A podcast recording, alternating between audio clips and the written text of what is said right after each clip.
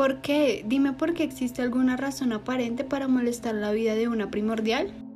¿Me hablas a mí, hermosa? Sabía que estabas por aquí. Recuerdo tu esencia como si te hubiese soñado ayer. Oh, sé que lo hiciste. Me extrañaste, ¿verdad?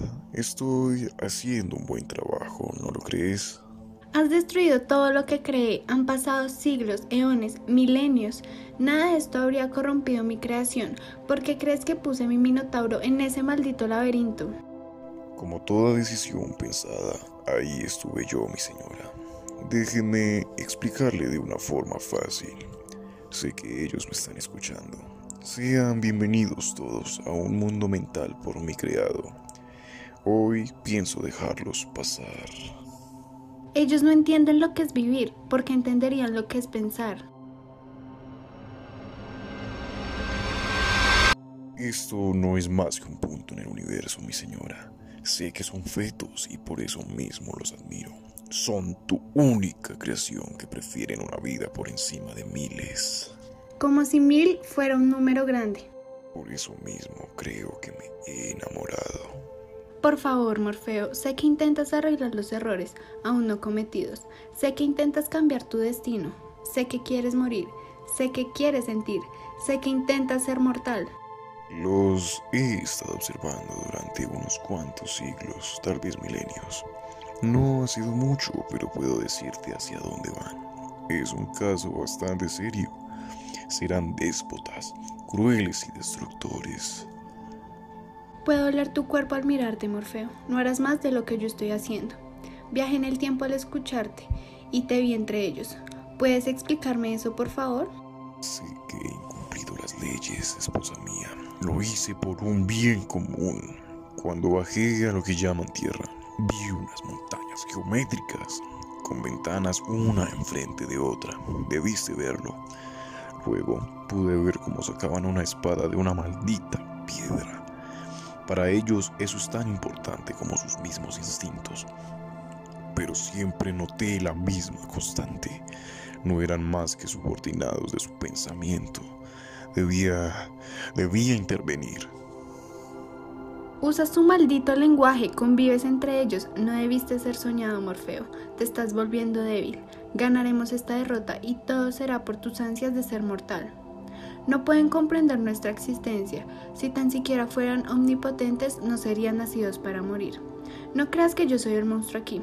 Tú lo soñaste. Tú les diste lo que eran en su futuro. Y si quieres buscar culpables, no referencies a tu hermano. Prometeo es una pincelada en una obra incompleta. Tu única tarea era matarlo, y ahora no puedes morir. Has visto a la vida pasar por siglos a través del tiempo, y la has enamorado una y otra vez. Creo que soy la única que sabe esto de ti, ¿verdad, Morfeo? Me temo que sí. Por ahora, ven, pasa por aquí. Esta es la habitación de mis recuerdos. Es bastante grande como lo ves, tiene algunos años luz de inmensidad. La diferencia es que estos no son mis recuerdos. O sí, lo serán, o lo fueron.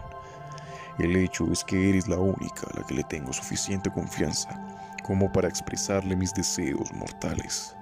Y sé que me entiendes, en algún momento regalaste la capacidad de amar a la humanidad, a cambio de algo igual, ¿no es cierto? Ten, tómate un trago. Esto es algo de púrpura, con espolvoreado con caos. Tal vez te guste. El, el humano ya no es lo que era antes, no es lo que era hace años. Sentiste amor y sufriste, por eso lo regalaste. Sé que esto fue un antes y un después. Solamente te pido la oportunidad de creer en lo que estoy haciendo. Los estoy invitando a soñar y por ende a pensar. Creí que lo de Prometeo había sido una maldición. Ahora lo entiendo. Debo ser yo el protector de su llama sagrada. Debo ser yo el guardián del conocimiento el humano evolucionará al nivel que podrá comprender su existencia. Entenderá por fin por qué es un ser tan finito y por qué su muerte es un regalo. Si tan solo fuera tan sencillo como confiar, sabemos qué pasará. Lo hemos visto desde que surgió el primer sueño. La confianza es una facultad mortal para evadir su realidad. Solamente es una oportunidad de espacio. No, tú más que nadie deberías saber que retar a suerte no es una opción. He intentado salvarlos desde que los sembré, pero su destino fue firmado por tu maldita hermana. Lo único que le interesa es controlar todo lo que produzca vida. Si es así, sacrificaré mi mundo, lo apostaré. Después de todo, la muerte no es más que una vida invertida, ¿verdad? Tu muerte está siendo digerida en estos momentos, así como lo hará con todos nosotros. Si vuelves al ser humano un ser vivo, juro que lucharé para que puedas morir en la tierra. Regocíjense, humanos. Su vida cambiará totalmente. Les regalo aquí un presente traído desde el mismo trono del más grande, robado por mi hermano y traído a ustedes por mí. No necesito ser reconocido, ya me conocen. A lo largo de las épocas me han llamado de diferentes maneras. Cronos, Heimdall, Morfeo, Sandman, Matusalén. Ustedes llámenme Fobetor. Ustedes serán salvados por su propia mano. Y de estas cenizas del antiguo mundo, ¿qué están haciendo? ¿Por qué, ¿Por qué hacen eso? Dejen de hacerlo, por favor, escúchenme. No, no, no lo asesines, no, no lo mates. Por favor, escúchenme. Les di la luz para que pensaran, son humanos, por favor.